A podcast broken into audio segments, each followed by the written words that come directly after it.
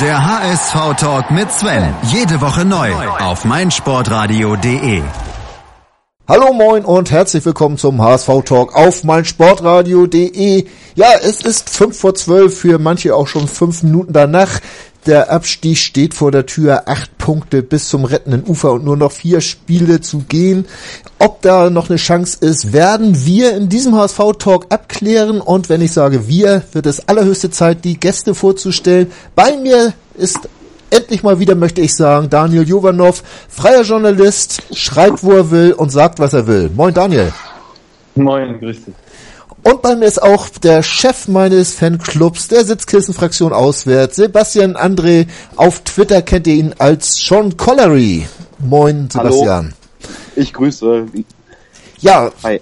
bevor wir jetzt anfangen, über den HSV zu reden, Daniel, muss ich dich natürlich fragen, wird der HSV aufgrund eines umstrittenen Elfmeters in Mainz absteigen?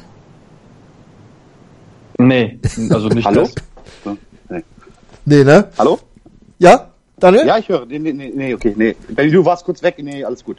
Gut. Also Daniel, nein sagst du.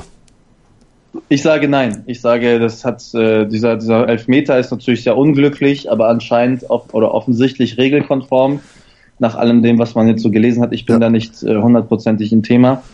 Ich verlasse mich einfach auf diese Analyse. Ähm, aber das ist natürlich, also wenn man sich darauf äh, verlassen muss, dass andere Spiele, am, also am 30. Spieltag, dass man davon abhängig ist, äh, wie das Spiel Mainz gegen Freiburg ausgeht, dann hat man selbst sehr viel falsch gemacht. Ja.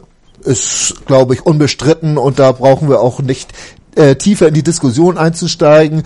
Sebastian, wenn ich sage, also ich habe auch kein Verständnis für das, was da teilweise die HSV-Fans von sich gegeben haben, äh, wenn man sich dann nur so ein bisschen an Karlsruhe erinnert, ein umstrittener Pfiff. Äh, man sollte da ein bisschen vorsichtig mit sein, oder wie siehst du's? Sehe ich komplett genauso. Also zum Beispiel gesagt auch, also ich bin der gleichen Meinung wie Daniel, dass man da abhängig ist von, von anderen Ergebnissen. Also man sollte erstmal auf sich schauen und, und dann abliefern. Und wenn dann man das Glück noch hat, dass die anderen Ergebnisse vielleicht einem in die Karten spielen, alles gut. Aber ähm, sich da jetzt drauf so zu fokussieren, ja, du hast es gerade angesprochen mit dem Freistoß gegen Karlsruhe. Äh, ja, da sollte man jetzt wirklich mal die Kirche im Dorf lassen. Machen wir. Äh, wir, wir lassen das einfach, ich wollte es bloß angesprochen haben, nicht, dass man uns nachher vorwirft, wir wären darauf nicht eingegangen. Mhm. Haken hinter. Das ist doch schön, so ein schneller Haken. Aber jetzt gehen wir mal in die Analyse des HSV. Ähm, Daniel, fange ich mal bei dir an. In Hoffenheim 0 zu 2 verloren. Woran hat's gelegen in deinen Augen? Daniel? An wen? Ja. Achso, das ging, das ging an mich. Ging an dich eben, ja. auch akustisch, akustisch gerade nicht so oh, verstanden. Sorry. Ähm, ich muss, ich muss eine Sache vorweg äh, gestehen. Ich hatte leider nicht die Möglichkeit, das Spiel in voller Länge zu sehen. Deswegen ähm, möchte ich mich da mit einem äh, kompletten Urteil irgendwie zurückhalten. Ja. Nach dem, was ich sehen konnte und also ein Zusammenschnitt und nach dem, was ich so gele ge gelesen habe, ähm, hätte man sich, glaube ich, in der ersten Halbzeit offen, also offenbar nicht über einen schon viel deutlicheren Rückstand beklagen dürfen. Und ähm, damit ist, glaube ich, auch das meiste zu dem Spiel wahrscheinlich schon gesagt, dass Hoffenheim an diesem Tag die, die stärkere Mannschaft war und mhm. das Konzept von, von Christian Titz äh, in, in diesem Spiel nicht aufgegangen ist und nicht funktioniert hat, sondern man dort äh, auf eine viel zu spielstarke Mannschaft oder eine formstarke Mannschaft getroffen ist, die, die es dem HSV nicht möglich gemacht hat, dort wichtige Punkte einzufahren. Ähm, Sebastian, du hast das Spiel gesehen? Ich habe das Spiel auch nicht komplett live gesehen. Ich saß in der Vorlesung zu der Zeit. Also äh, Netradio lief natürlich äh, äh, mit einem Knopf im Ohr. Und ich habe mir danach dann auch die äh, bei HSV ähm, TV nochmal die, die, die den Zusammenschnitt angeguckt ja. und ich sehe es auch wie Daniel. Also Hoffenheim ist gerade äh, bockstark zu Hause, die, die, die spielen ja wirklich ordentlich und da brauchst du schon einen richtig, richtig guten Tag, wenn du da bestehen willst. Und dann waren es ein bisschen individuelle Fehler, okay, aber es stimmt, es hätte auch in der ersten Halbzeit äh, höher ausgehen können. Und ich, das sind nicht jetzt unbedingt zwingend die Spiele, die, wo ich so sage, die muss man gewinnen. Also da waren in der Vergangenheit andere, die man auch nicht gewonnen hat. Und ich glaube auch eher, dass man vielleicht eher in Wolfsburg gewinnt als in Hoffenheim. Also Hoffenheim ist für mich einfach jetzt, jetzt im Endspurt der Saison einfach viel zu stark. So, gerade zu Hause. Gut. Äh, dann werde ich noch mal ganz kurz meine Meinung zum Spiel sagen, damit wir das dann auch nicht so weit vertiefen müssen.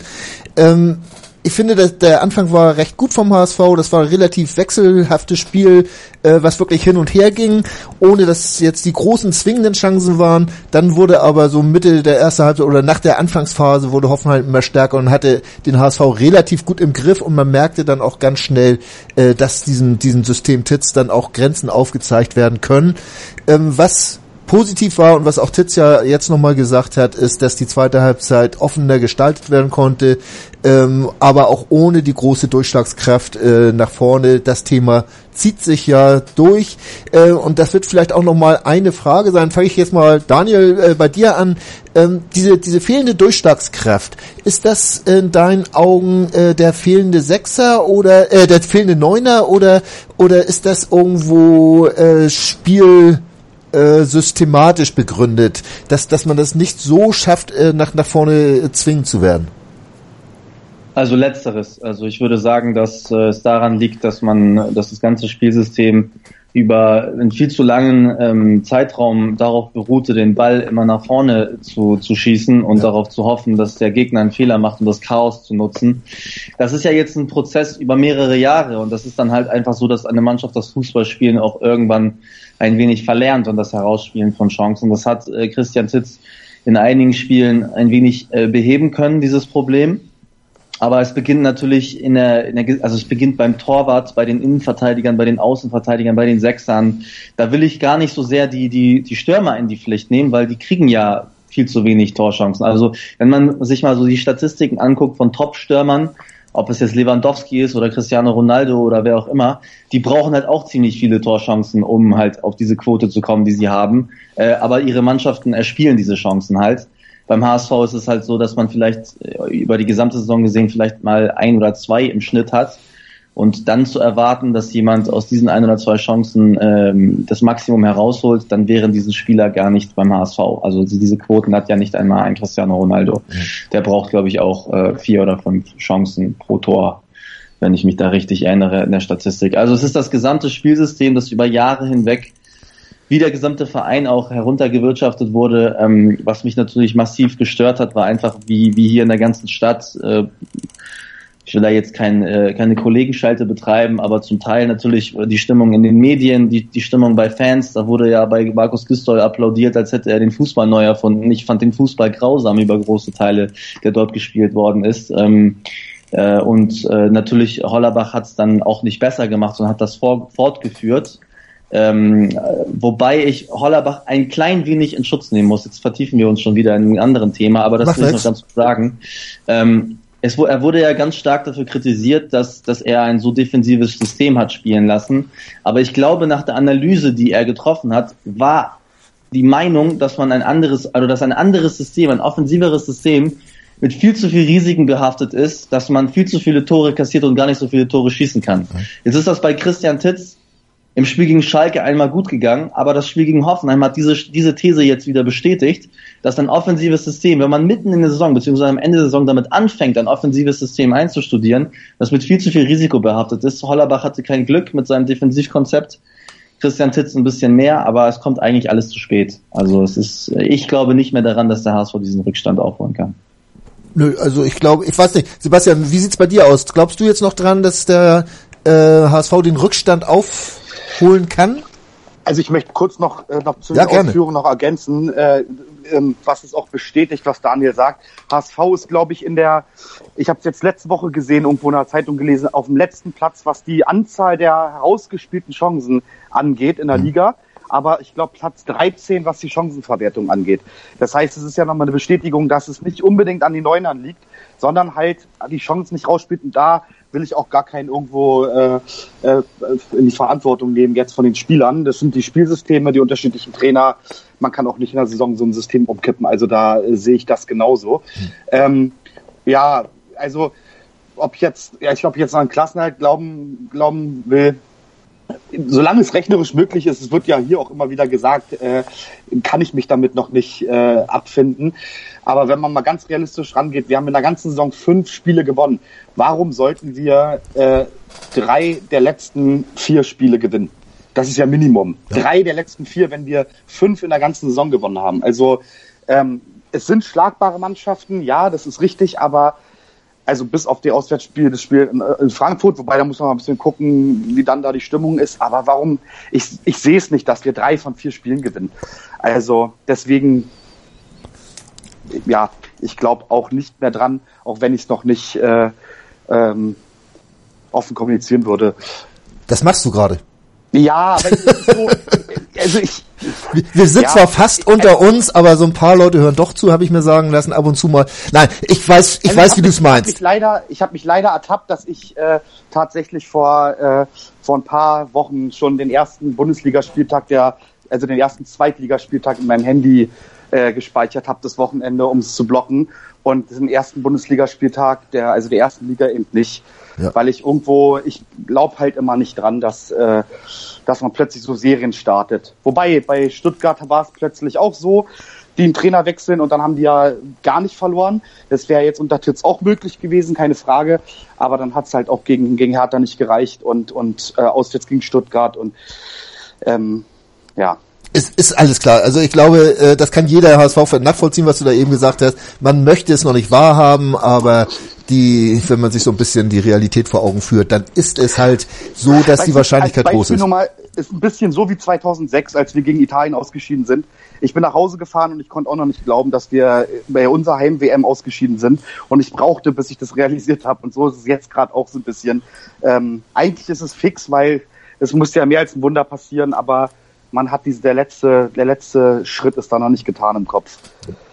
Also du meinst, der HSV könnte noch Dritter werden wie Deutschland 2006. Gut, das haben wir jetzt also geklärt. Ähm, Daniel, zu deinen Ausführungen von eben habe ich noch mal eine Nachfrage. Äh, du sagtest jetzt, äh, dass dieses Hoffenheim-Spiel äh, zeigen würde, dass das ZIT-System so auch nicht greifen könnte und dass du siehst Schalke mehr so als den positiven Ausrutscher, denn Hoffenheim als den negativen. So habe ich es eben auf jeden Fall aufgefasst.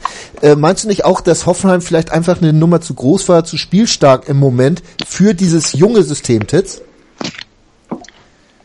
Ja, eben. Deswegen hat ja, das, das bestätigt aber eigentlich nochmal das, was ich gesagt habe. Deswegen hat, glaube ich, nach dem, was ich so gehört habe, und nach, man, man führt ja auch ein paar Gespräche in der Stadt, ja. Äh, hat die Analyse des vorherigen Trainers dann eben erge äh, ergeben, dass man äh, das anders versuchen müsste, mal ein Spiel zu gewinnen. Er hat ja ganz, ganz massiv, also Hollerbach jetzt ganz massiv ja. da auf Standards und auf Konter gesetzt. Und dass man, also es würde, glaube ich, fast jeder, fast jeder Trainer würde das unterstreichen, dass man, glaube ich, so mitten oder am Ende der Saison mit einem komplett neuen System, dass es halt mit sehr, sehr vielen Risiken behaftet ist. Also dass es ja nicht, nicht komplett funktionieren kann. Man erhöht die Chance, das haben wir ja auch gesehen, es sind ja auch ein paar mehr Tore gefallen, man, erhöht die Chance, eben ähm, Tore zu schießen und Spiele zu gewinnen. Gleichzeitig öffnet man oder man baut oder man, man, man öffnet ja das, das Tor, das eigene Tor so ein bisschen auch, dass das mehr Gegentore fallen können. Ja.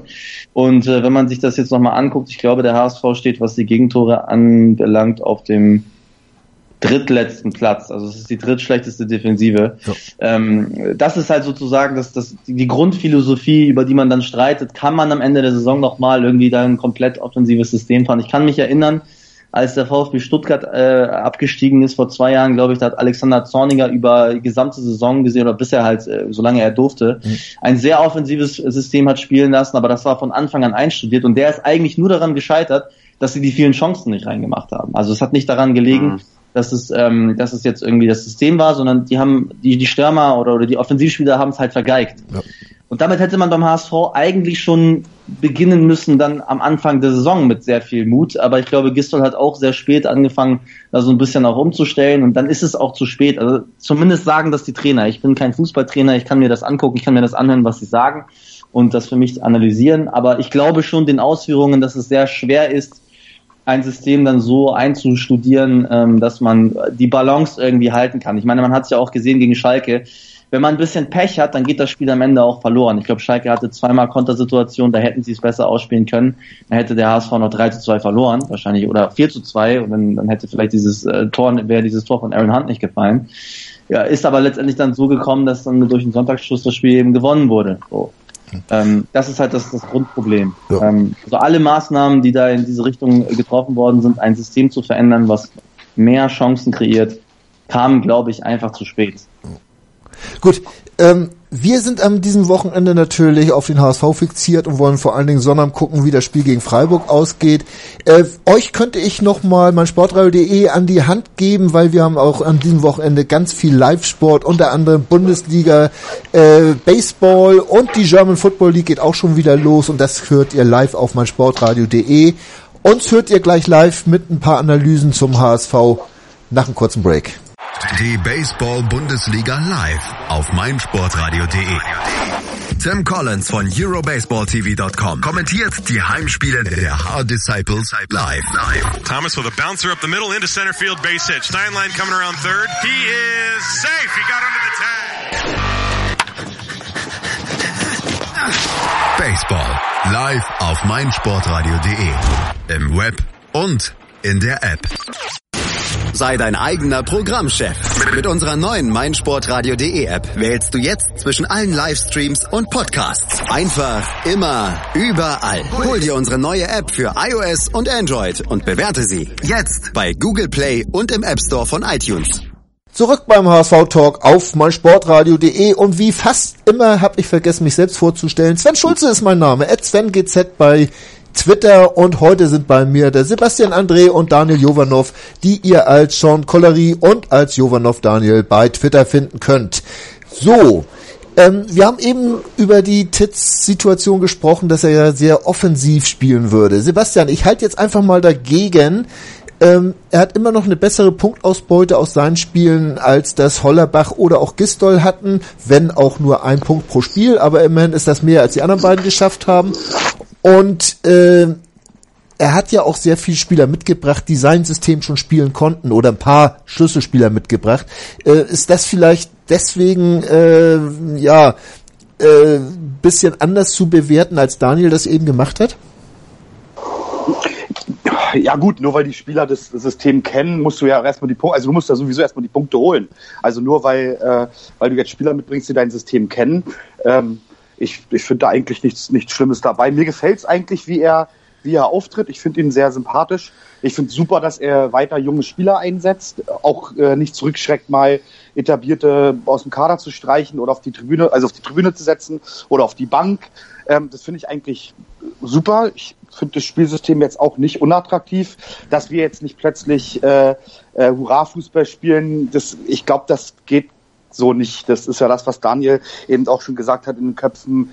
Äh, ist in den letzten letzter Zeit einfach so viel negativ gelaufen, dass da einfach, glaube ich, nicht einfach ein Knopf gedrückt wird und plötzlich spielen die äh, Hackespitze 1, 2, 3. Ähm, ich mag das Spielsystem von ihm. Ich gucke mir die Spiele gerne an, aber ich, ich habe jetzt auch keine Wunderdinge erwartet. Also ich glaube, das geht so nicht. Ähm, Borussia Dortmund sieht ja gerade genau das Gegenteil. Mit einem eigentlich sehr guten Kader spielen die auch keinen dollen Fußball. Und bei uns, ähm, also du hast halt nicht den, den Kader, um jetzt Hurra-Fußball zu spielen. Aber dafür finde ich es eigentlich ganz, ganz attraktiv und dass er auf Spieler baut, die natürlich sein System kennen, wobei so viele sind es ja dann auch wieder nicht. Also eigentlich ist ja auch nur der Steinmann, der wirklich äh, mit hochgekommen ist und die ganze Zeit spielt. Alle anderen haben ja auch schon unter den Vorgängertrainern immer wieder gespielt. Finde ich jetzt gar nicht so verwerflich. Finde ich okay. Nö, verwerflich auf keinen Fall. Im Gegenteil, Daniel, ähm, Titz hat ja zumindest eins geschafft. Ähm, er hat wieder äh, den, den Fans so ein bisschen Lachen ins Gesicht gezaubert, wenn sie an ihren HSV denken. Man guckt die Spiele äh, sich lieber an, als es noch unter Gistol oder Hollerbach der Fall war.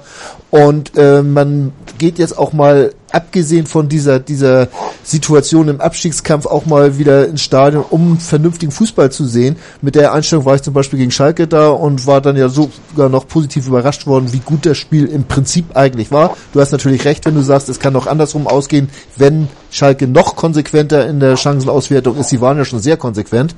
Ähm, aber Siehst du dieses, dieses TITS-System als Zukunft oder, oder denkst du, äh, ja, das wird wohl nicht allzu lange dauern, dass er so spielen lässt?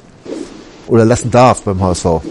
Naja, er hat, er hat ja nicht mehr so viele Spiele und er muss natürlich jetzt alles daran setzen, die, die kommenden Spiele zu gewinnen. Das heißt, im Grunde genommen volle Offensive. Das wird wahrscheinlich die Marschroute sein. Man wird schon versuchen, das weiterhin durchzuziehen. Ähm, Grundsätzlich ist es natürlich richtig zu versuchen, äh, offensiver zu spielen, wenn man denn die Möglichkeit hat, das erstens wirklich einzustudieren, zu trainieren, eine Mannschaft das über einen längeren Zeitraum spielen zu lassen. Und wenn man natürlich auch die Spieler dahingehend besser macht äh, und eventuell mit ein, zwei Verstärkungen auch dieses System ergänzen kann. Das alles hat ja Christian Titz jetzt nicht wirklich. Er hat ja mit, mit Steinmann einen durchaus wichtigen Spieler dazugeholt und ich bin wirklich überrascht, ähm, wie, wie gut er das eigentlich gemacht hat, mhm. weil meine Erwartungen waren, also ich hatte keine Erwartungen an Matti Steinmann und äh, er hat es wirklich, wirklich sehr gut gemacht. Es sagt natürlich aber auch sehr viel über die anderen aus, von jemand, der eigentlich mit dem Profifußball schon abgeschlossen hat und das ist die Situation bei Matti Steinmann gewesen. Der hat eigentlich ein Studium angefangen und hat, hat das Thema Profifußball abgehakt wenn der dann plötzlich eine Passquote hat, äh, die lange Zeit kein HSV-Spieler mehr, mehr erreicht hat, dann ist es wirklich ein Armutszeugnis für die anderen. Aber ähm, zur Frage, es, ja, also äh, zukunftsträchtiges System, wir haben ja überhaupt gar keine Klarheit beim HSV. Wir wissen ja gar nicht, wer trifft eigentlich jetzt Entscheidungen, wer verantwortet den sportlichen Bereich, wer darf ihn noch verantworten, wer zittert um seinen Job. Es, ist, es sind ja tausende Fragezeichen eigentlich. Deswegen kann man das gar nicht sagen. Und man weiß auch gar nicht, was in der zweiten Liga einen erwartet. Also ich glaube, das ist meine These, ich glaube, dass jeder Verein, wirklich jeder Verein, sich gegen den HSV zerreißen wird, um den großen HSV in der zweiten Liga zu ärgern. Das werden ganz brutale Spiele sein. Das ist, ich würde es, ich stelle es mir so vor wie äh, erste Runde DFB-Pokal, der HSV fährt zu einem Viertligist und so wird wahrscheinlich jedes jedes Auswärtsspiel sein, das man dort zu bestreiten hat. Deswegen wird es außer, also für den HSV ganz besonders außerordentlich schwer, weil er natürlich auch so ein, so ein negatives Image hat aufgrund der vergangenen Jahre, dass man sagt, das sind ja hier die reichen Hamburger, die geben 100 Millionen aus und spielen am Ende dann gegen Sandhausen in der zweiten Liga. Es wird wirklich, wirklich sehr, sehr schwer, aber vorher müssen natürlich ganz viele Fragen geklärt werden. Wir haben jetzt äh, Mitte, Ende April und es ist ja immer noch nicht klar, wer den Verein in, in Zukunft führen wird. Also bis auf Herrn Hoffmann. Da ist jetzt natürlich eine Sache, auf die ich auf jeden Fall auch noch zu sprechen kommen wollte. Bleiben wir gleich dabei. Sebastian, ähm, wir haben ja eine Art Vakuum jetzt beim, beim HSV in der Spitze oder nicht nur eine Art Vakuum, sondern da ist ein Vakuum. Wir haben keinen Sportdirektor. Das wird jetzt von Spors und, und Peters so äh, mitgemanagt momentan für einen zweitklassigen Schotten oder dem will ich nichts absprechen. Langt das noch, aber um den Kader jetzt komplett zu planen, weiß man natürlich nicht. Äh, wie, wie schätzt du diese Lage ein beim HSV, die, in der er sich momentan befindet? Ich, sehe das gar nicht so, so, so wild, muss ich ganz ehrlich sagen. Also wir haben einen Kaderplaner, der beschäftigt sich äh, mit dem aktuellen Kader und natürlich auch mit anderen Leuten. Ich finde ich finde den Schotten endlich mal einen, einen ordentlichen Transfer. Da wird nicht Geld ausgehen, da wird ein ablösefreier Spieler verpflichtet.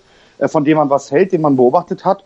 Wann, wann haben wir denn in den letzten Jahren mal im April den ersten Spieler verpflichtet? Da kann ich mich nicht dran erinnern. Da hieß es immer, wir wissen noch nicht, in welcher Liga wir spielen. Und äh, du kannst, musst dir jetzt im Prinzip Spieler kaufen oder holen, die sagen, ganz ehrlich, HSV, geiler Verein, Hamburg, geile Stadt, ist mir egal, ob die erste oder zweite Liga spielen, da gehe ich hin.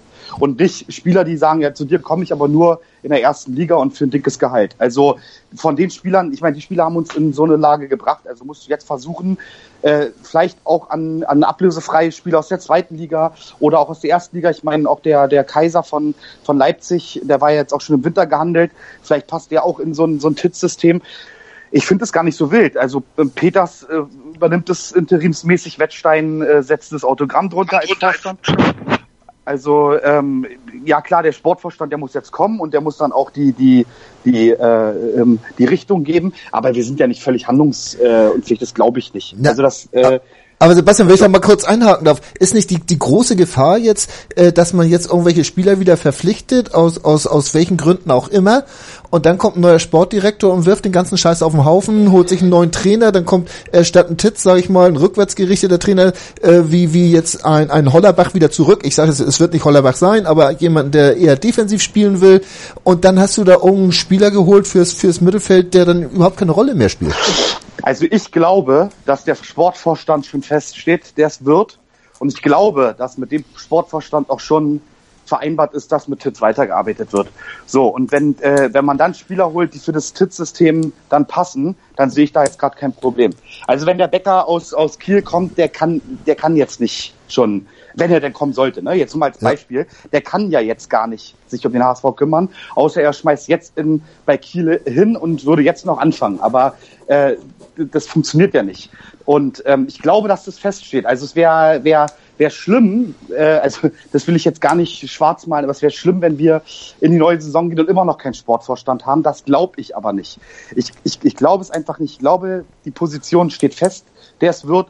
Und ich glaube auch, dass Kitz Trainer bleibt. Ich glaube, da man hört einfach das, was man in den Medien hört, das Lob von Wettstein und Hoffmann hat sich ja auch nicht negativ zu geäußert und Hoffmann entscheidet das sowieso nicht. Ich glaube, Peters ist begeistert von Titz, die Fans sind begeistert von Titz. Warum sollte man den jetzt entlassen, um dann einen Trainer zu holen, ähm, der sich auch erstmal was erarbeiten muss, wo man sich vielleicht nicht erstmal auf Anhieb mit identifiziert. Ähm, das hast du ja bei Titz jetzt gerade anders. Auch wenn er absteigen sollte, finde ich, ist er nicht beschädigt weil einfach der, der, der Schaden schon vorher entstanden war ja. und äh, da war im Prinzip waren wir schon tot und dann hieß es, okay, vielleicht schafft das noch, aber eigentlich ist ja schon alles vorbei und er hat immerhin so ein bisschen Euphorie wieder zurückgebracht oder Hoffnung. Daniel, bis zum Wochenende. Daniel, bis gestern. Äh, ja, ja. Bis, bis, äh, Daniel, wie, wie siehst du diese Situation? Sportchef, Trainer, ähm, siehst du das auch mehr als Gefahr, dass da irgendwas wieder umgeworfen wird? Oder gehst du auch mit Sebastian und sagst, da ist im Hintergrund, da steht schon irgendjemand fest, der es bloß halt noch nicht sagen darf? Also da lege ich mich jetzt fest, das ist auszuschließen, dass ein Sportvorstand vor, äh, feststeht, weil ähm, der HSV ja gar nicht weiß, ähm, mit wie viel Geld er planen kann. Und welcher Sportvorstand, es sei denn, es ist wirklich jemand, der den HSV einfach nur als riesige Chance nimmt und sich denkt, es ist mir egal, wie viel Geld ich habe, es ist mir egal, wie die Strukturen sind. Ich will einfach nur nach Hamburg, ich will einfach nur beim HSV arbeiten. Davon gab es ja in, in, den vergangenen Jahren genug. Ähm, wenn, wenn man einen solchen haben will, also einen schwachen Sportvorstand, dann bekommt man ihn sicher, dann hat man ihn vielleicht auch schon. Das glaube ich aber nicht, dass das der Anspruch ist. Und bei jedem Kandidaten, der wirklich einen Anspruch hat und der, bei, bei dem man auch wirklich auch will, dass der den Verein äh, inhaltlich nach vorne bringen kann und der in einer starken Position ist, der muss aber wissen, mit wem er eigentlich zusammenarbeitet, wie viel Geld zur Verfügung steht, wer dahinter steht und, und wie, die, wie die Machtverhältnisse oder wie die, wie die Strukturen, also die, die Strukturen in, in, äh, innerhalb der, der ganzen Organisation zueinander sind. Mhm. Und das kann jemand aus einer Position heraus, der wirklich etwas auch zu verlieren hat, gar nicht sagen. Der kann jetzt gar nicht zusagen. Und auch Bernd Hoffmann kann jetzt keine konkreten Ansagen machen, weil man natürlich erstmal abwarten muss, was sagt die DFL eigentlich bezüglich der Lizenzierung. Also der HSV wird die, die Lizenz bekommen. Ich glaube einfach nicht daran, dass die DFL den, den, den HSV ausbluten lässt. Ja? Die DFL hat ein Interesse daran, dass der HSV existiert. Ja. Genauso wie alle anderen großen Vereine.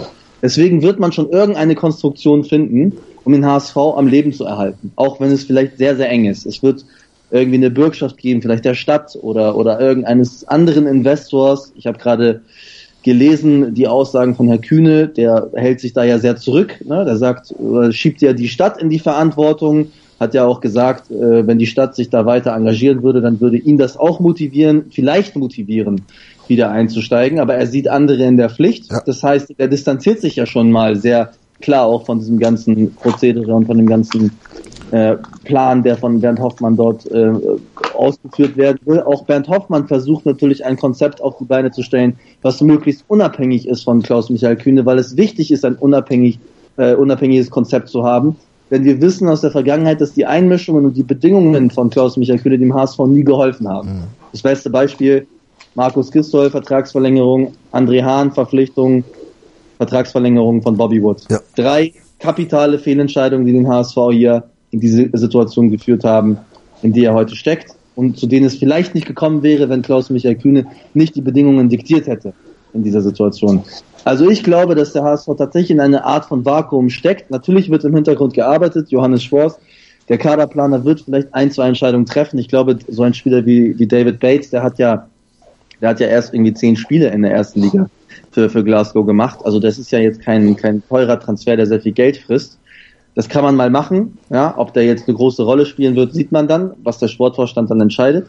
Ja. Aber die wirklich grundlegenden Entscheidungen können erst in ein paar Wochen getroffen werden, wenn auch äh, Bernd Hoffmann einem potenziellen Sportvorstand und einem neuen Vorstandsvorsitzenden sagen kann, das sind die Rahmendaten, das sind, das ist das Team, mit dem ihr zusammenarbeiten könnt.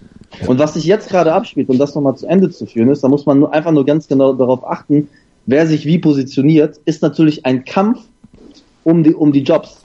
Also Frank Wettstein steht auf der Kippe, Bernhard Peters steht auf der Kippe und Christian Titt steht auf der, auf der Kippe. Und das ist jetzt die Allianz, die sich gegenseitig schützt und gegenseitig stark redet, weil man die Jobs gerne behalten will. Das ist sozusagen der Machtkampf, der beim HSV gerade auch, äh, ausgeführt wird, weil äh, die Kollegen natürlich schon mitgekriegt haben, dass Bernd Hoffmann eigentlich andere Pläne verfolgt. Und auch selbst ein Bernhard Peters, der Aber ja in der Öffentlichkeit zumindest einen sehr positiven Ruf genießt, wird intern ja schon lange hinterfragt und von Bernd Hoffmann, soweit ich das mitgekriegt habe, durchaus auch. Und diese äh, drei Herren, die jetzt ganz besonders dort in der, in der, als Wackelkandidaten auch gelten, bringen sich gegenseitig jetzt in Position dazu, dazu äh, passt ja auch das heutige Statement von, von Frank Wettstein, ja. der dem Trainer nochmal den Rücken gestärkt hat. Also alles so Signale, dass man sagt, wir sind hier die Allianz, wir halten zusammen, wir wollen auf keinen Fall das, das Feld kampflos äh, übergeben. Aber letztendlich wird äh, wahrscheinlich Bernd Hoffmann die Entscheidung dann unabhängig davon treffen, was, äh, was die Öffentlichkeit da will. Ganz kurz, ja. ich möchte zu dem, zu dem Sport, zu den Ausführungen zum Sportvorstand möchte ich noch was sagen. Ähm, das, das sehe ich halt komplett anders. Ich möchte eben keinen Sportvorstand mehr haben, der sagt, ich komme nur zum HSV, wenn ich 40, 50 Millionen ausgeben kann ganz ehrlich, warum entscheidet sich denn dann Sportvorstand für Kiel? Warum entscheidet sich ein Sportvorstand für, zu, äh, für, für Nürnberg oder was auch immer? Die haben auch nicht viel Geld. Aber die sehen eine Aufgabe und es ist doch auch etwas Spannendes zu sagen, ich baue diesen Verein wieder auf mit eigenen Spielern, mit ablösefreien Spielern, mit günstigen Spielern, was auch immer. Und ich strukturiere den Verein äh, neu. Ich habe keinen Bock auf einen Alofs, der äh, Geld ausgibt, äh, äh, wie, er, wie er will. Sieht man ja bei Wolfsburg. Und auf so eine Leute habe ich keine Lust. Ich, hab, ich möchte jemand haben, der innovativ rangeht und der eben nicht sagt, ich komme nur, wenn ich 40, 50 Millionen ausgeben kann. Sehe ich nicht so. Und, äh, und ich glaube, der von Kiel, der kann es garantiert. Der, der Becker, der, äh, der, der hat bestimmt in, interessante Ideen. Oder auch der von, von der Bolt von, von Leverkusen. Ich sehe es nicht so. Also Deswegen glaube ich, dass im Hintergrund einer feststeht. Also ich also würde sagen, wir haben jetzt gehört, was Sebastian will. Und nach dem nächsten Break, da möchte ich von euch gerne wissen, was denn wohl Bernd Hoffmann will und wie der sich seinen neuen Sportvorstand vorstellt. Was zum Teufel, du Bastard? Du bist tot, du kleiner Hundeficker. Und dieser kleine Hundeficker, das ist unser Werner. Ein ganz normaler Berliner Kleinstkrimineller, der dann aber im Knast das Ding seines Lebens dreht. Una Fantastica Risetta Perla Pizza. Er klaut seinem Zellengenossen ein Pizzarezept. Aber nicht irgendeins.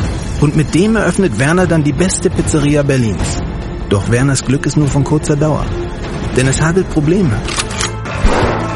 Werners Pizzaparadies. Erstmals großes Kino- und Podcast-Format. Mit fetter Starbesetzung. Alina But, Kida Ramadan, Edin Hasanovic, Oliver Koritke, Ralf Richter, Ben Becker, Winfried Glatzeder, Anna Schmidt und viele mehr. Abonniert die Scheiße. Jetzt macht schon, mach! Der dritte internationale Berlin Cup im Goalball auf meinsportradio.de. Live. Sieben internationale Teams kämpfen um den Titel. Vom 28. bis 30. April täglich ab 9 Uhr auf meinsportradio.de. Im Web und in der App. Wie tickt eigentlich Bernd Hoffmann und was für einen Sportvorstand stellt er sich vor? Wie möchte er den Verein strukturieren? Er hat angedroht, jeden Stein umzudrehen. Heißen diese Steine Wettstein, Peters und Titz? Oder sind das ganz andere Steine, äh, die wir noch gar nicht zu benennen haben? Ihr hört den HSV Talk. Mein Name ist Sven Schulze und bei mir sind heute Daniel Jovanov und Sebastian André. Ähm, Daniel, wie stellst du dir das vor? Was für Leute sucht äh, äh, der Bernd Hoffmann? Da muss erst immer die Frage geklärt werden, und das ist ja, es gibt da zwar Gerüchte, aber es ist ja nicht ganz klar, weil er sich eigentlich nicht so richtig dazu bekennt, aber möchte Bernd Hoffmann eigentlich Vorstandsvorsitzender werden? Ich meine, das ist ja, wir haben ja alle diese These aufgestellt, er hat, er hat das am Anfang klar dementiert und in den letzten Statements ist er leicht davon abgerückt, weil er zum Beispiel kürzlich in einem NDR-Interview gesagt hat, im Fußball könne man nichts ausschließen. Das klang am Anfang noch anders. Er hat das kategorisch ausgeschlossen, jetzt schließt er es plötzlich nicht mehr aus. Ähm, wenn Bernd Hoffmann der starke neue äh, Vorstandsvorsitzende werden will, dann ist natürlich die Frage, wer ist da eigentlich als Partner für ihn geeignet? Und ich schätze Bernd Hoffmann schon so ein, dass der, dass der sehr viel Macht auf sich selbst vereinen will. Das heißt, ich glaube dann nicht, also sollte es wirklich dazu kommen, dass er den Vorstandsvorsitz übernimmt, dass man da jetzt wirklich einen sehr besonders starken Sportvorstand noch dazu, dazu holen wird. Also keinen, der jetzt groß aufmucken kann bei ihm. Glaube ich einfach. Das ist so meine These aus einer aus der Analyse der Vergangenheit, aus den Geschichten aus der Vergangenheit, glaube ich, dass das so, so die Konstellation wäre, dass es jetzt kein wirklich sehr, sehr starker Sportvorstand ist. Mit, mit stark meine ich immer, wer hat eigentlich, ähm, wer hat eigentlich wie viel zu sagen ja. und wer hat in der ganzen öffentlichen Wahrnehmung, wer ist eigentlich das Gesicht? Ja. Und wenn man sich im Moment ja einfach anguckt, ist ja das prägende Gesicht, das sind ja die zwei Fronten, das prägende Gesicht ist einmal Bernd Hoffmann, der die ganze Zeit sagt, er möchte alle Steine umdrehen und das auch zu Recht. Ja, also auch die Arbeit von Bernhard Peters. Ich weiß, dass der besonders positiv gesehen wird, ja, aber auch die Arbeit von Bernhard Peters muss natürlich hinterfragt werden. Was ist der Output? Was ist sozusagen das Ergebnis ja. eines riesigen finanziellen Aufwandes im Nachwuchs? Was ist, was ist wirklich sozusagen äh, da, dabei rumgekommen? Ist jetzt der Nachwuchs in allen Bereichen wirklich wieder konkurrenzfähig? Ich würde sagen, mit Sicherheit ist es besser als damals. Aber was ist sozusagen der Vergleichswert? Um das nur einmal kurz darzulegen. Der HSV hatte damals sein Budget im Nachwuchs derart reduziert, dass ich Geschichten kenne, dass es zum Beispiel mal A-Jugendteams oder die U21, dass die nicht einmal genügend Spieler auf der Bank hatten, weil sie sie nicht bezahlen konnten, ja, und haben sich dann Spieler aus der B-Jugend geholt einfach nur, um die auf die Bank zu setzen, um sich in den Dörfern, bei der in der Regionalliga, nicht lächerlich zu machen, dass der, dass der, dass der große HSV nicht einmal die Bank voll kriegt. Also wir reden über diesen Ausgangspunkt. So weit war das Budget zurückgefahren. Ja. Jetzt hat man das, das komplett anders gemacht. Man bezahlt zum Teil die Leute, äh, da gibt es ja zum Beispiel eine Position, häufig diskutierte Torwarttrainer-Koordinator, der irgendwie 150.000 Euro äh, im Jahr kostet.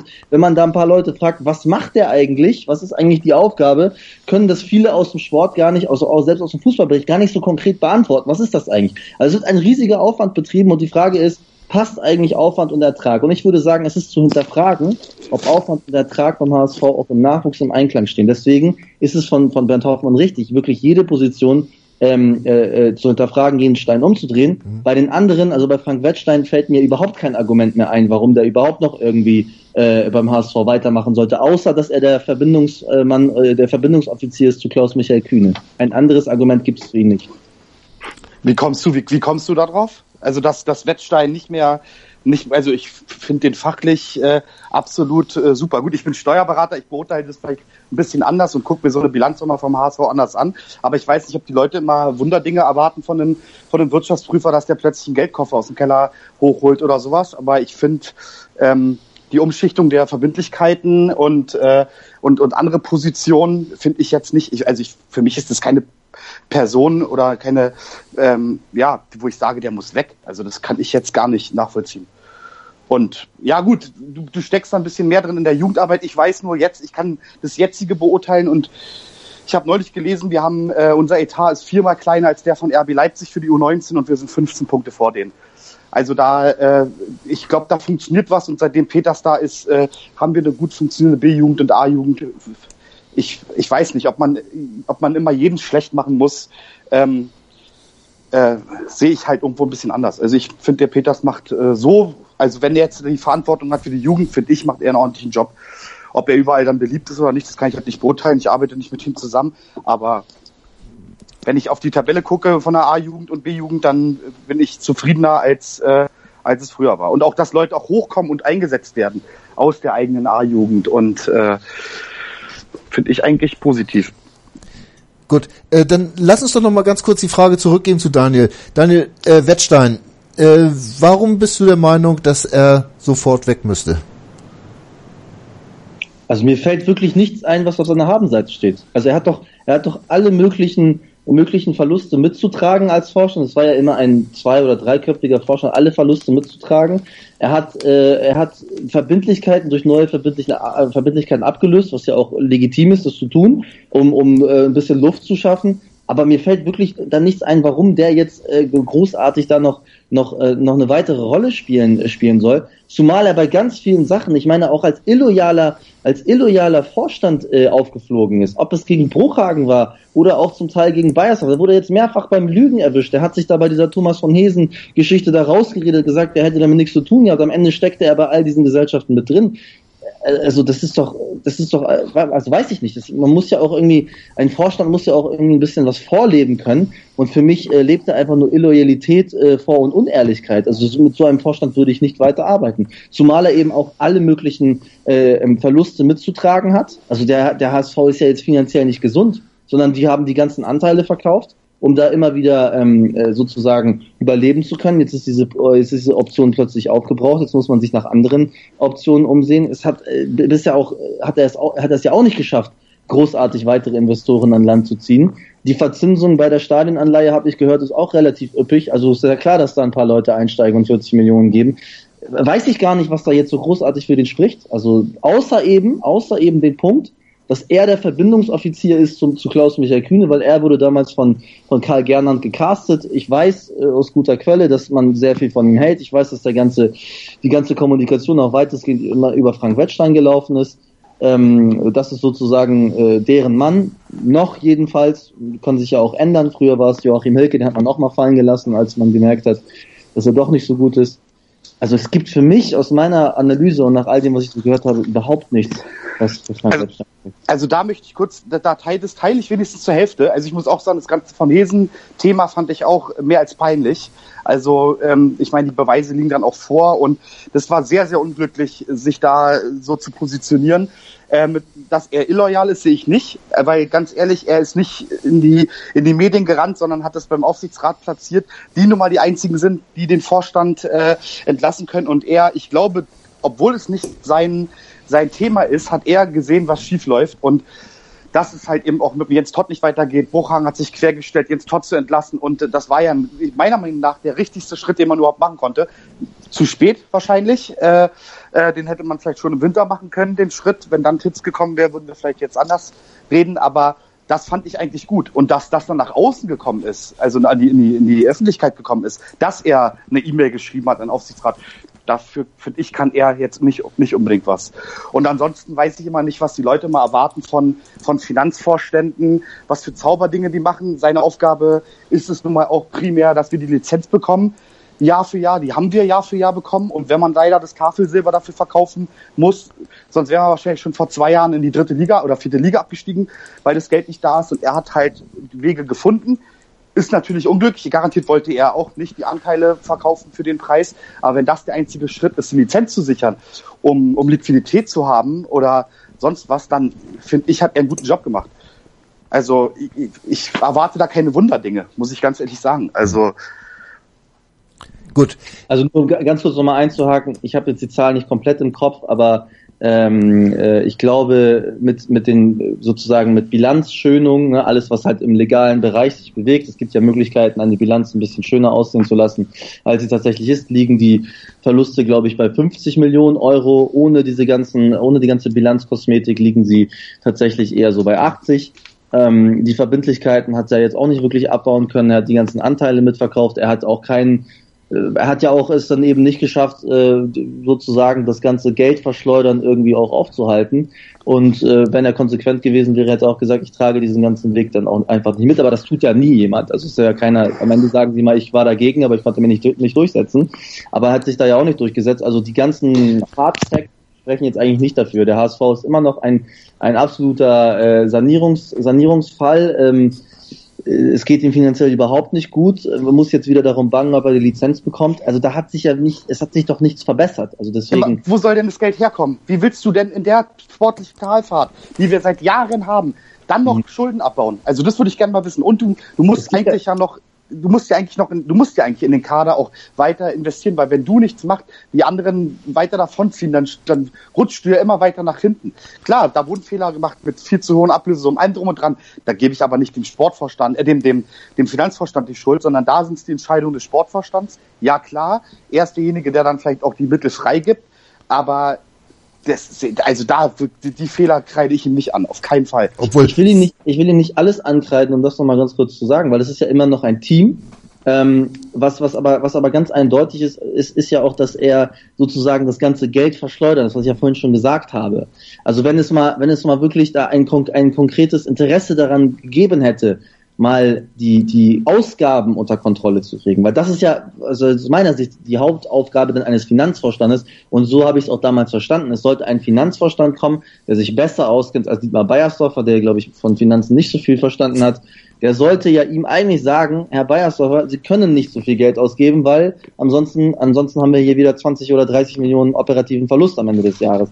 Das ist in Zusammenarbeit mit dem Aufsichtsrat und man muss ja sagen, auch das ist ja wieder eigentlich im Grunde genommen eine Farce, dass weiterhin Leute aus dem vergangenen Aufsichtsrat es in dem neuen Aufsichtsrat sogar noch geschafft haben. Es sind sogar ja Leute aus dem Finanzausschuss. Ja, Felix Goethert gehörte meines Wissens nach damals sogar dem Finanzausschuss des Aufsichtsrates an. Der hat es sogar weiterhin geschafft in den Aufsichtsrat. Also ich meine, also das ist, für mich ist es eine absolute Farce. Und ich würde, also es ist meine persönliche Meinung und ich glaube, dass Bernd Hoffmann diese Meinung sogar teilt, würde da einen kompletten Cut machen und sagen, Herr Wettstein, es ist dann am Ende des Jahres oder am, äh, am Ende der Saison für sie zu Ende. Andererseits muss man natürlich auch sagen, das kostet wieder Geld. Hat der HSV das Geld? Hat er überhaupt die Mittel, Leute dann abzufinden oder weiterhin zu bezahlen und parallel noch jemand neuen einzustellen? Das sind halt alles ungeklärte Fragen, auf die Bernd Hoffmann jetzt zum jetzigen Zeitpunkt, glaube ich, keine eindeutige Antwort geben kann. Deswegen kann auch keiner, um noch mal kurz den Punkt aufzugreifen, auch mit dem Sportvorstand, es geht ja gar nicht darum zu sagen, ich habe jetzt 40, 50 Millionen, ich will jetzt hier Geld versteuern, aber ich muss ja schon wissen, ich muss ja die Rahmendaten wissen. Ich muss wissen, wer ist mein Vorstandskollege, wer ist vielleicht, wer ist mein Mediendirektor, wer ist mein Jugenddirektor, äh, Nachwuchsdirektor und so weiter. All diese Dinge müssen ja klar sein. Und solange diese Dinge nicht klar sind, wird ein, ein jemand, der aus einer sehr komfortablen Position, zum Beispiel bei Bayer Leverkusen, wird dann ja eher sagen, na gut, bei euch sind so viele Fragezeichen, warum soll ich dieses Risiko eingehen? Ich kann am Ende ja nur verlieren. Wenn ich mir die Historie angucke der ganzen Leute, die bei euch gescheitert sind, aus denen ist meistens nichts mehr geworden. Also ist es ja schon ein ganz großes Risiko dort. Vor allem natürlich auch, weil, weil das Ganze mit der Erwartung verknüpft wird auch in der neuen Sportvorstand, dass er ja sofort aufsteigt. Aber Daniel, wann will man denn diese, diese Fakten schaffen? Nach der Saison? Zumindest wird das bis in den Mai hineinreichen, ja. Das wird bis in den Mai hineinreichen, dann weiß man, ob man die Lizenz bekommen hat. Man weiß, welche Bedingungen man zu erfüllen hat. Das weiß man ja aktuell noch nicht. Man ja. kann es ungefähr ahnen, äh, aber dann weiß man es konkret, wie man sich, wie man sich sozusagen finanziell aufgestellt hat. Wird die Stadt Hamburg einspringen? Wird Herr Kühne einspringen oder vielleicht jemand anderes? Oder wird vielleicht noch irgendein Sponsoring-Vertrag verlängert und so weiter und so fort? Fakt ist jedenfalls, dass mit möglichen Verkäufen aus äh, äh, also möglichen Erlösen aus Spielerverkäufen nicht kalkuliert werden kann, das kann die DFL nicht akzeptieren. Es sei denn, die Verträge sind schon unterschrieben und das Geld wird zu dem und dem Zeitpunkt überwiesen. Aber das ist zum jetzigen Zeitpunkt meines Wissens nach nicht der Fall. Kann es auch gar nicht, wird sich wahrscheinlich eher in Richtung Juli, August äh, abzie äh, abzeichnen oder äh, sich hinauszögern, bis man halt die ganzen Großverdiener losgeworden ist.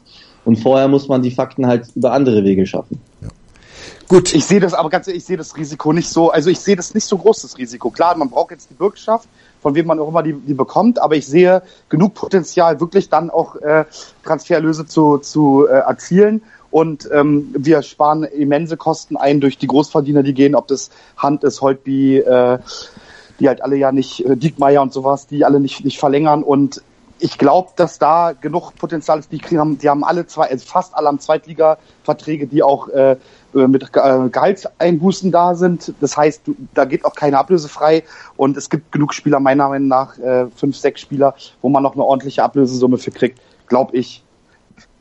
Wird man nachher sehen, aber das ist halt was, was die DFL jetzt erstmal noch nicht äh, nee, genau, anerkennt. Nee, also das, das muss man dann später mal sehen, was dabei rauskommt. Fakt ist aber anscheinend, dass wir uns in einem großen Vakuum befinden und dass momentan endgültig für die kommende Saison noch nicht geplant werden kann, weil halt auch die Macher der nächsten Saison noch nicht bekannt sind und anscheinend Hoffmann dem vor äh, dem, dem Personal, was jetzt zur Verfügung steht, nicht vollends vertraut. Ähm, nach dem nächsten Break wollen wir uns nochmal auf die nächste Saison konzentrieren, ähm, was man denn da für Ziele aufgehen muss. Und dann habe ich noch eine Hörerfrage, mit der möchte ich die nächste Runde beginnen. Äh, seid mal gespannt, was da kommt. Das meinsportradio.de Bundesliga-Tippspiel. Tippe die Spiele der Fußball-Bundesliga und gewinne. Nach Saisonende winkt ein Jahresabo von Elf Freunde oder No Sports. Und jeden Spieltag hast du die Chance auf das aktuelle Heft von Elf Freunde und No Sports plus ein Überraschungsgoodie. Das Bundesliga-Tippspiel auf meinsportradio.de. Mach jetzt mit. Alle Infos und Teilnahmebedingungen findest du auf meinsportradio.de slash Tippspiel. Und weiter geht's beim HSV Talk auf mein Sportradio.de und ich habe euch eine Hörerfrage versprochen und die möchte ich jetzt einfach mal, vielleicht beginnt mit Daniel, äh, meinen Gästen zur Verfügung stellen. Daniel, mich würde mal interessieren, was ihr ändern würdet, wenn ihr beim HSV etwas zu sagen hättet. Wie sollte sich der Verein aufstellen? Ich höre immer nur Kritik, aber nie Vorschläge, wie es besser geht. Ich meine damit nicht unbedingt Namen. Ja, was müsste man, was sollte man deiner Meinung nach verändern? Also das habe ich ja die letzten vier Jahre, glaube ich, sehr häufig schon erzählt und wir hatten es ja mit vielen äh, Punkten der damaligen Initiative auch äh, sehr anfreunden können, weil ich sie halt für gut hielt. Nur hat es ja niemand eigentlich ernsthaft und konsequent umgesetzt. Ich bin ja sehr verwundert eigentlich, wie man es jetzt, äh, jetzt plötzlich nach vier Jahren so ein riesiger Hype darum entsteht, dass man jetzt plötzlich junge Spieler einsetzt. Am Anfang der Zeit äh, gab es doch ganz viele, die gesagt haben, mit jungen Spielern würde das alles nicht gehen. Heute geht es und heute sind alle am Jubeln, am Klatschen. Das finde ich so ein bisschen, äh, finde ich, also es ist eine Art von Doppelmoral. Also um das nochmal auszuführen, was ist der Weg?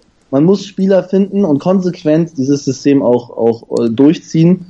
Spieler finden, die nicht ihren letzten großen Vertrag in der Karriere, in ihrer Karriere machen, sondern vielleicht den ersten oder zweiten und den HSV als Sprungbrett sehen zu einem größeren Verein. Diese Rolle muss man einfach akzeptieren. Ja, der HSV ist nicht das Ende der Nahrungskette, sondern ist sehr, sehr, sehr weit abgerutscht und äh, ist, wird durch den Abstieg nochmal viel weiter abrutschen. Das heißt, man muss Spieler identifizieren. Nach Möglichkeit, ist es meine Meinung, nach Möglichkeit in einem noch sehr jungen Alter, also Anfang der 20er, sodass eine, eine Marktwertsteigerung innerhalb der Karriere eben auch prognostizierbar, äh, prognostizierbar ist. Weil das war bei ganz, ganz vielen Transfers eben überhaupt nicht gegeben. Genau. Ich nenne jetzt ein, zwei Beispiele, ob es jetzt irgendwie Ivica Olic war oder Emir Spahic oder so, die vielleicht mal für eine kurze Periode geholfen haben, aber über lange Sicht gesehen überhaupt keinen wirtschaftlichen Nutzen haben. Weil auch das, der wirtschaftliche Nutzen, der HSV muss ja seine Finanzen in den Griff kriegen und das eins der größten Einnahmequellen oder die, die allergrößte und allerbeste Möglichkeit, sich zu gesunden ist, Spieler für teures Geld zu verkaufen. Das muss man einfach akzeptieren. Man muss ein solches, äh, solches Team auch haben, um diese Abgänge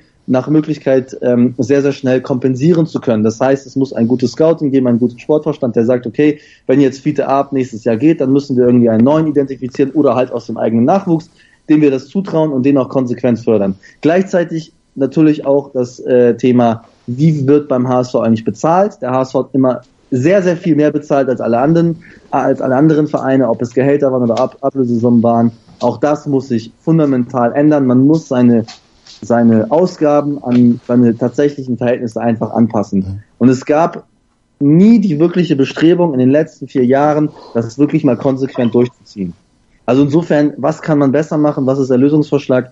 Der Lösungsvorschlag war 2014 schon erarbeitet, wenn man die ganzen Veranstaltungen damals besucht hat und den Ausführungen zugehört hat, aber es gab niemanden, der das wirklich umsetzen wollte. Und es muss sich jetzt mal jemand finden, der konsequent sagt, wir setzen dieses Konzept so um. Weil es ist das einzig gangbare Konzept, das jetzt für so viel Hype sorgt und jetzt für so viel Applaus und zum Teil ja schon, schon Jubelstürme ähm, nach, nach einem gewonnenen Spiel. Äh, plötzlich sind alle begeistert, dass junge Spieler eingesetzt werden. Früher hielt man das für nicht möglich, jetzt ist es möglich. Man hat ja gesehen, es funktioniert ja doch mit jungen Spielern. Also zumindest mit ein paar also, jungen Spielern dieses System, was momentan äh, praktiziert wird, so in der Art könnte eine Gesundung des Vereins laufen, wenn man das konsequent schafft, äh, junge Spieler nachzuführen. Ich glaube, äh, dafür muss man auch kein Experte sein, um darauf auf diese Idee zu kommen. Und ich bin ja auch jemand, der davon schon doch schon vor einer ganzen Zeit gesprochen hat. Ähm, Sebastian, ich möchte ganz kurz, ich möchte ergänzen, ergänzen nur dazu sagen. Ähm, ich sehe es komplett genauso und dann dazu, dass man, wenn man die Leute, jungen Leute jetzt holen würde, die in dem Alter sind, wie es halt auch ein Wallace ist oder ein Santos, dann darf der nicht schon jetzt mehrere Millionen kosten. Weil wie, wie soll denn die Wertentwicklung bei, bei den Spielern sein, dass man die dann noch mit Gewinn verkauft? Das heißt, dann erwarte ich ein gutes Scouting, was auch in, in, in angrenzenden Ländern, Österreich, Schweiz, Tschechien, was auch immer, Polen, so eine Leute ranholt, die dann nicht so viel Geld kosten. Van Drongelen ist ja ein gutes Beispiel, ähm, der dann gekommen ist, äh, jetzt noch sehr, sehr jung und nicht viel Geld gekostet hat. Dann passt es perfekt. Aber man darf halt nicht für diese entwicklungsfähigen 23-Jährigen schon 9 Millionen ausgeben. Ja. Das finde ich halt, oder das, das ist viel zu riskant und sieht man ja auch gerade, dass das so nicht, nicht hinhaut ist eine klare Sache. Bin ich vollkommen bei dir und auch Daniel wird dir da höchstwahrscheinlich nicht widersprechen. Dass man da auch mal ein, zwei erfahrene Spieler drumherum braucht, ist eine ganz genau. klare Sache, dass nicht nur mit Jugendspielen dann das alles machen kannst.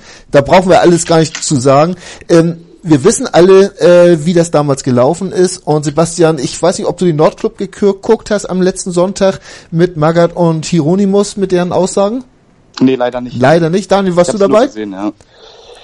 Ich habe das gesehen, ja. Ja, äh, gerade die Aussagen von, von Holger Hieronymus, der ja ähm, sehr äh, ja, enttäuscht war von dem, was sie gemacht haben und sich auch so ein bisschen benutzt fühlte. So hatte ich auf jeden Fall das Gefühl, damals von der Initiative äh, HSV Plus oder beziehungsweise von denjenigen, die dann nachher den Auftrag hatten, das umzusetzen. Ähm, das sind doch genau diese Leute, die dann versucht haben, diesen Weg zu gehen und damit halt gescheitert sind, weil, weil dann doch irgendwelche anderen Interessen im Vordergrund stehen. Siehst du das ähnlich? Ja, ich fand es, ich fand es sehr mutig jetzt auch mal, dass in dieser Deutlichkeit auch, dass es auch mal gesagt worden ist. Ja. Also ich, ich habe den Prozess damals sehr intensiv verfolgt und mich mit den Leuten auch ausgetauscht. Ich weiß zum Beispiel, welche, welche, welcher Input von den Legenden quasi kam.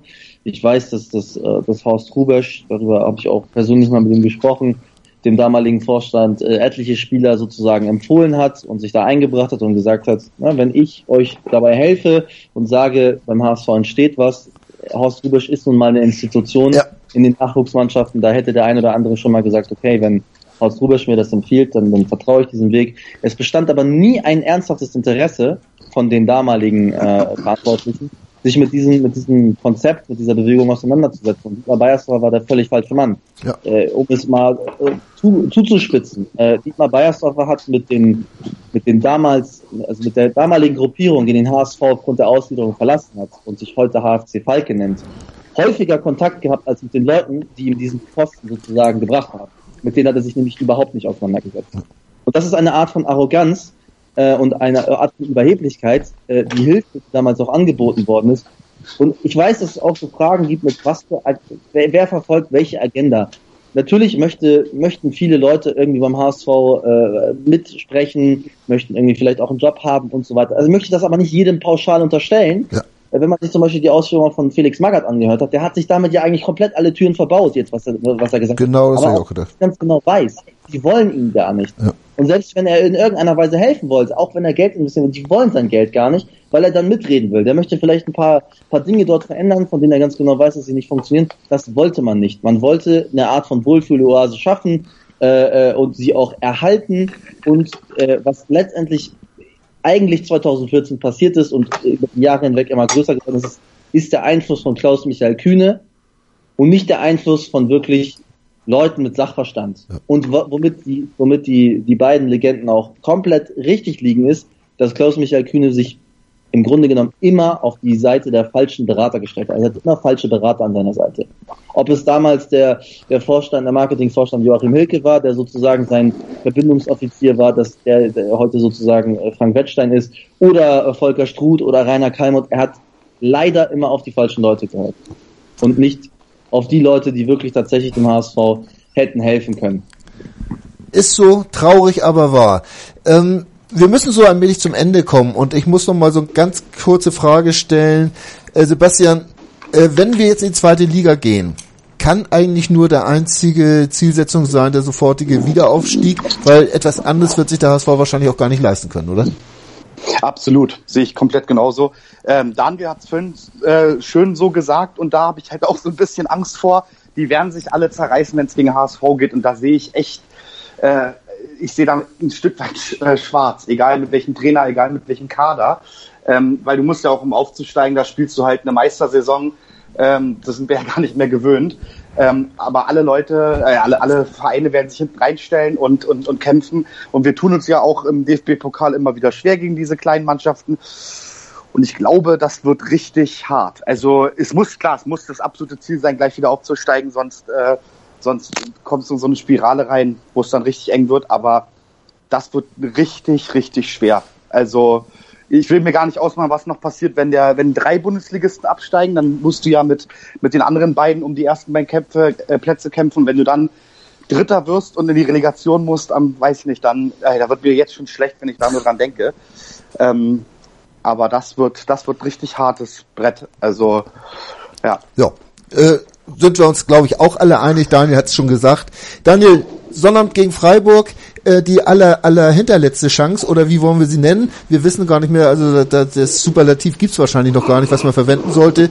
Äh, meinst du, das geht nochmal gut, man wird nochmal in die Verlängerung kommen äh, und den Glauben erhalten können oder siehst du da schwarz? Also ganz realistisch betrachtet glaube ich, dass der HSV den, äh, den Rückstand nicht mehr aufholen kann. Ja. Allerdings reden wir auch über den HSV und der HSV hat in den vergangenen Jahren schon bewiesen, dass er, dass er sehr viel falsch machen kann und am Ende durch welche Umstände auch immer sich plötzlich doch wieder gerettet hat. Ja. Also bis äh, sozusagen das, das Ergebnis final nicht feststeht, ähm, dass der HSV abgestiegen ist und den Rückstand auch faktisch nicht mehr aufholen kann, würde ich zumindest, auch als Fan, würde ich zumindest noch sagen, eine kleine Resthoffnung ist noch da, besonders realistisch ist sie nicht, aber kann natürlich durch einen Sieg gegen Freiburg bei parallelem Ausgang der anderen Spiele, wenn die günstig sind, kann sich natürlich noch mal, noch mal was tun, vor allem weil man ja auch gegen, gegen äh, Wolfsburg noch mal spielt. Ja. Ähm, also es, es besteht eine Chance, das zu schaffen, aber es ist tatsächlich sehr, sehr, sehr unrealistisch, diesen Rückstand aufzuholen. Wir haben es vorhin schon gesagt, warum sollte der HSV in den letzten äh, vier Spielen drei gewinnen, wenn er vorher nur fünf über die gesamte Saison gewonnen hat. Ich glaube nicht mehr dran, aber mit, äh, man muss tatsächlich noch den allerletzten Schlusspfiff abwarten. Und das tun wir auf jeden Fall.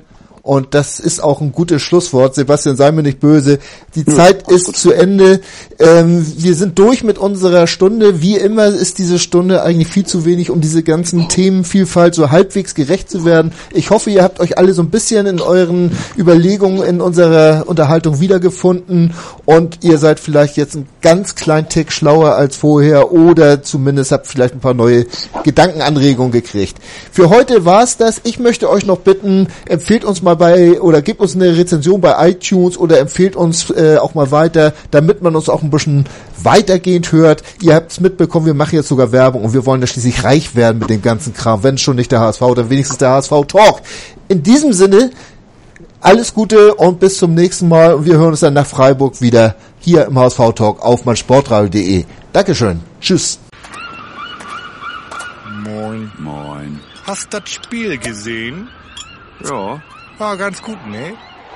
Der HSV-Talk mit Sven. Ganz provokant gefragt, mit Adler wenn wir abgeschieden? Analysen. Ich sehe das durchaus positiv. Hintergründe. Mit dieser Ausgliederung unterwirft sich die Fußball AG dem Aktienrecht. Und offene Worte. Das war einfach nicht schön. Ich will sowas nie wiedersehen. Der, der HSV-Talk. Jede Woche neu. Auch als Podcast erhältlich. Auf meinsportradio.de.